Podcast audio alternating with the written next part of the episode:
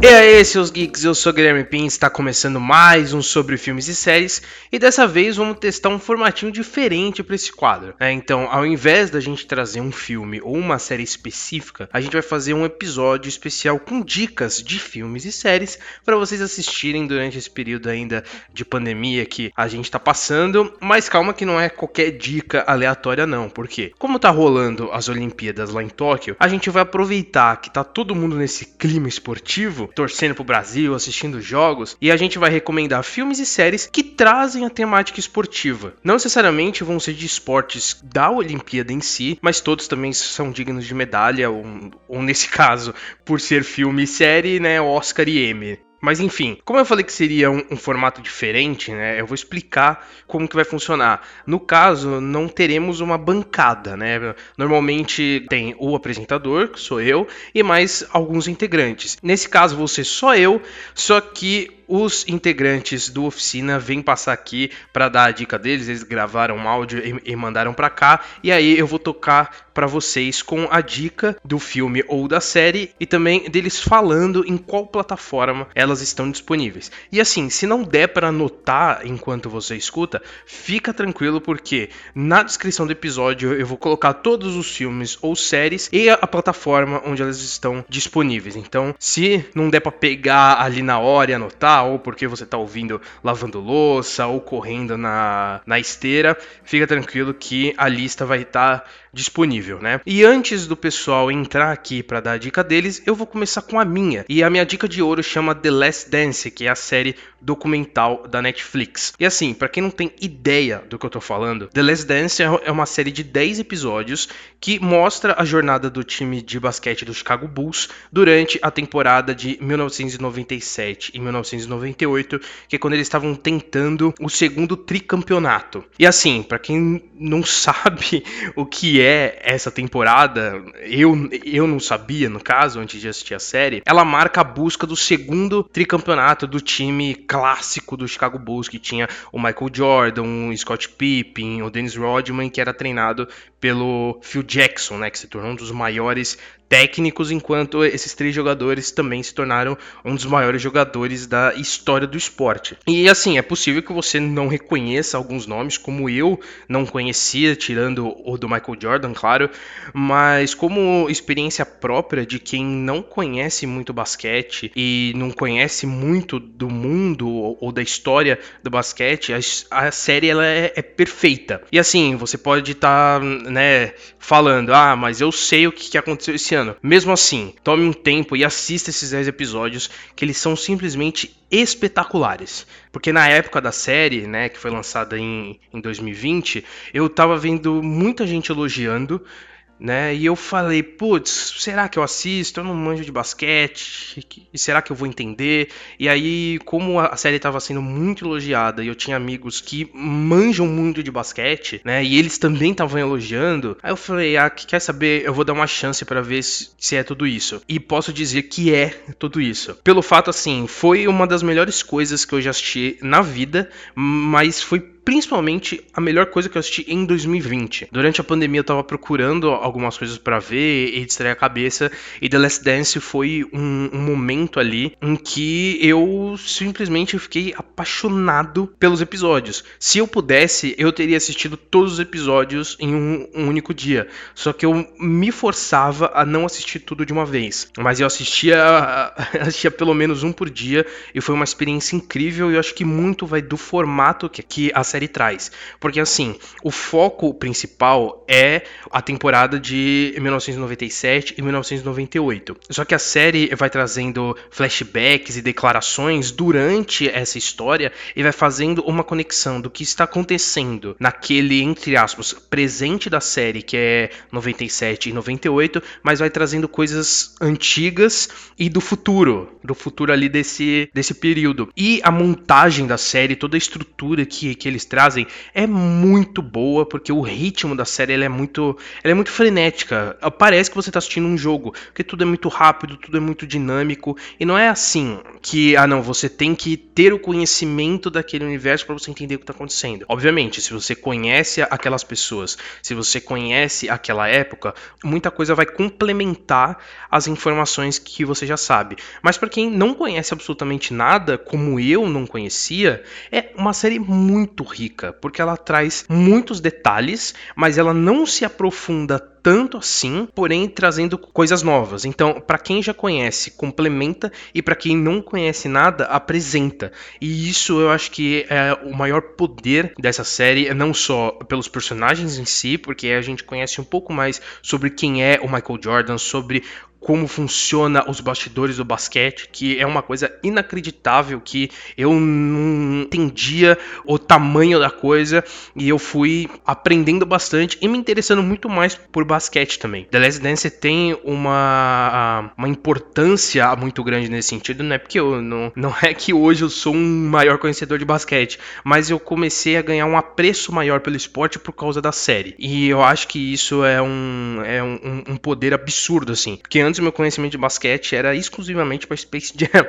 Quem ouviu o, o, episódio que a gente falou sobre o Space Jam 2 sabe o quanto eu gosto de Space Jam, mas The Last Dance acabou se tornando ali o, a minha segunda obra de basquete favorita, por ser uma, primeiro, uma série espetacular, tecnicamente falando, mas também pelo que ela apresenta de história e também por essa força de conseguir apresentar o basquete de uma forma que eu não conhecia, né? E eu acho que isso é muito poderoso. E eu conheço gente que já manjava de tudo que acontecia e ainda assim teve uma experiência fantástica. E aí vem uma recomendação minha. Se você não tem ideia de quem é o Chicago Bulls ou do que aconteceu na temporada de 1997 e 1998, não pesquise. Não vá atrás assim de, de spoiler, porque é uma experiência nova. Eu não sabia de nada e eu falei, ok, eu não vou pesquisar. E hum, foi uma experiência incrível no sentido de que eu imaginava o que acontecia, mas eu não tinha aquela certeza, então aquela experiência foi muito gratificante. A cada episódio é um gás a mais para você continuar. É, é simplesmente absurdo. Sei que eu tô rasgando elogios aqui, mas eu garanto que não vai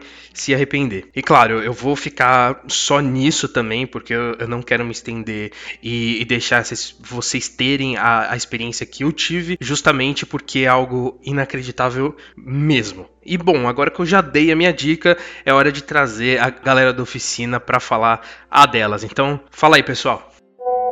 E aí, seus geeks? A minha dica de filme que tem a ver com esporte é um filme que já virou um clássico que é o Menina de Ouro. Para quem ainda não assistiu, ele tá disponível na Amazon Prime e o filme conta com ninguém menos do que Hilary Swank, Morgan Freeman e o Clint Eastwood como diretor e ator principal. O filme é belíssimo. Ele conta a história da boxeadora Maggie, que ela, na verdade, ela é uma aspirante, né? E ela, ela quer treinar com um treinador que é famoso, o Frank, que é interpretado pelo Clint. E ele fica um pouquinho relutante em treinar a Maggie de início, porque ele teve um passado que ele se afastou da filha dele, então ele ainda sofria com isso. Mas aí a Maggie ela conquista ela persiste, na verdade. E o, o Frank, ele aceita e começa a treinar a Meg. E o filme é incrível, ele fala sobre vários assuntos simples da vida. Ele fala de perseverança, de superação, lealdade, amizade, família, força, solidão. E ele fala também de uma maneira muito sutil sobre a eutanásia, porque a Meg, ela acaba sofrendo um acidente em uma luta, porque ela vai lutar com uma outra boxeadora que ela não é muito legal. E o Frank, que é o, a pessoa que fica do lado dela até o fim. Ela sofre bastante, eu não vou contar, que é para as pessoas assistirem o filme. Mas ele fala também de uma maneira muito sutil. Eu falei da eutanásia, ele fala sobre morte, né? Sobre esse caso de morte assistida, que na verdade eles pegam se isso é um crime ou um ato de solidariedade. Então, além do esporte, que é incrível, essa parte do filme, ele fala sobre esses muitos outros temas é, de relevância só para deixar claro o quanto esse filme é incrível mesmo, ele foi indicado em 2005 a sete categorias do Oscar e ele venceu quatro. Foi o de melhor filme, melhor diretor, a melhor atriz e o melhor ator coadjuvante. Ou seja, Não tem muito o que falar, né? Sensacional. Quem não assistiu, assistam. Fica aí a dica. E aí, gente, Marcos Veloso aqui na voz e a minha indicação de filme para remeter um pouquinho daquele clima de Olimpíada que a gente tá aí é Eutônia, protagonizado pela nossa Arlequina Margot Robbie. A Margot Robbie todo mundo sabe que é uma puta atriz e aqui ela acho que extrapola todos os limites de atuação da carreira dela até hoje, porque Eutônia requer um pouquinho mais de emoção e tudo mais e ela arrebenta no papel. O filme é uma cinebiografia de Tonya Harding, né, que é uma patinadora do gelo campeã norte-americana, que cresceu, teve uma infância pobre, cresceu cheia de problemas e com muitas cobranças também, porque ela era a esperança de sucesso da família, né? Então, o filme além dele ter essa atmosfera de esporte, de competição, de você ficar tenso vendo a competição ali e se sentir bem imerso, ele também é muito bom no sentido dramático também, para mostrar os bastidores, é, mostrar tudo o que ela passou, porque a gente vê ali o glamour dessa galera aí, e agora tá com acontecendo diversos problemas também na Olimpíada, a gente tá vendo com a Simone Biles e tudo mais, e a gente vê eles disputando os seus esportes, a gente não sabe muito o que passa por trás das câmeras. E o Eutônia, ele mostra também esse lado. É realmente muito bom, eu indico de verdade para vocês. E além de Margot Robbie, que tá destruidora nesse filme, nós temos também Sebastian Stan como um antigo caso dela, e ele também vai muito bem no filme aqui. Então, minha recomendação é Eutônia. Ele já esteve no Globoplay, eu não sei se tá ainda, mas no Google Filmes você consegue alugar, já dei essa conferida aí. E gente, além do Eutônia, eu também vou falar do documentário da HBO, esse tem no HBO Max. É o documentário No Coração do Ouro, que fala do grande escândalo de abusos na seleção norte-americana, esse sim, de ginástica artística, aquela seleção que hoje tem Simone Biles e tudo mais. É, já foi uma seleção cheia de problemas. A HBO fez um documentário bem pesado, intenso. Esse é bem intenso mesmo, tem que ter estômago para assistir, porque ele mostra muitos casos de abusos de um médico da seleção norte-americana que cuidava das garotas, né? Porque ginástica, é, elas começam realmente sempre muito jovens, então é uma coisa assim repugnante, mas que tem que ser vista às vezes para a gente ter meio que consciência do que acontece nos bastidores, mais uma vez. E esse documentário mostra isso de forma surreal. É um negócio que você vai pegando uma raiva da, da pessoa responsável por cometer esses abusos, você vai vendo aqui aquilo e vai alimentando um negócio ruim, assim, sabe? E aí você, depois que você vê a coragem que elas tiveram de denunciar, é, você vê como essa pessoa fazia isso sem elas perceberem, né? Tipo, ia manipulando as pessoas ali. Todo mundo acreditava nele porque abusador não tem cara de abusador e nem vai sair falando que é um abusador. Então, isso é uma coisa que o documentário mostra muito porque é uma história real, ali não tem ator. São todas pessoas reais, depoimentos reais. E aí sim, é uma parada muito mais pesada e também mostra aqueles bastidores que a gente não está acostumado a ver. A gente vê esse glamour de atleta olímpico e tudo mais, mas tem muita coisa acontecendo que a gente nem imagina. Então é importante por isso. Tá no HBO Max, assistam porque passa rapidinho. Você emerge na história de uma forma que, tipo, o negócio começa e acaba em um piscar de olhos, assim. Então é mais uma recomendação minha aqui. Marcos Veloso falando pro, sobre filmes e séries do Oficina Geek. É isso, gente. Beijo! Gente, eu sou a Pri Cavalari e a minha dica para séries e filmes dessa semana esportiva em clima de Olimpíada é o documentário Ícaro da Netflix. Começa como um documentário esportivo sobre anabolizante, é um ciclista que começa a aplicar nele mesmo e tudo mais. E do nada tem um baita plot twist no qual ele esbarra na denúncia de um esquema gigantesco de doping da seleção russa nas Olimpíadas. É muito interessante, eu acho que vale muito a pena assistir e eu espero que vocês gostem. Fala galera, beleza? Então, como o assunto é Olimpíadas, eu resolvi trazer um filme que conta uma das histórias mais incríveis de todas as edições dos Jogos Olímpicos, que é a história, a famosa história do corredor americano Jesse Owens, que foi campeão, medalha de ouro em quatro categorias do atletismo nas Olimpíadas de 1936, que aconteceu nada menos do que na Alemanha, comandada pelo Hitler. E o filme que conta essa história é o filme Race, ou Raça, né, em português, que é um filme de 2016 que tá lá no HBO Max. É, você pode assistir para conhecer um pouco mais dessa história. Eu vou contextualizar um pouquinho dessa história para quem não conhece. Eu acho difícil que alguém não conheça, mas para quem não conhece, a história é mais ou menos a seguinte. Em 1936, é, as Olimpíadas foram realizadas na Alemanha, é, encomendadas é, e organizadas, entre aspas, pelo Hitler né, e pelos nazistas, exatamente para mostrar na época, eles usaram os Jogos Olímpicos como uma propaganda da supremacia branca e ariana alemã é, sobre as outras raças, né? A ideia da, das Olimpíadas de 36 recebidas pela Alemanha era exatamente essa. Tanto que no fim de tudo, a Alemanha acabou, é, na ocasião, sendo a,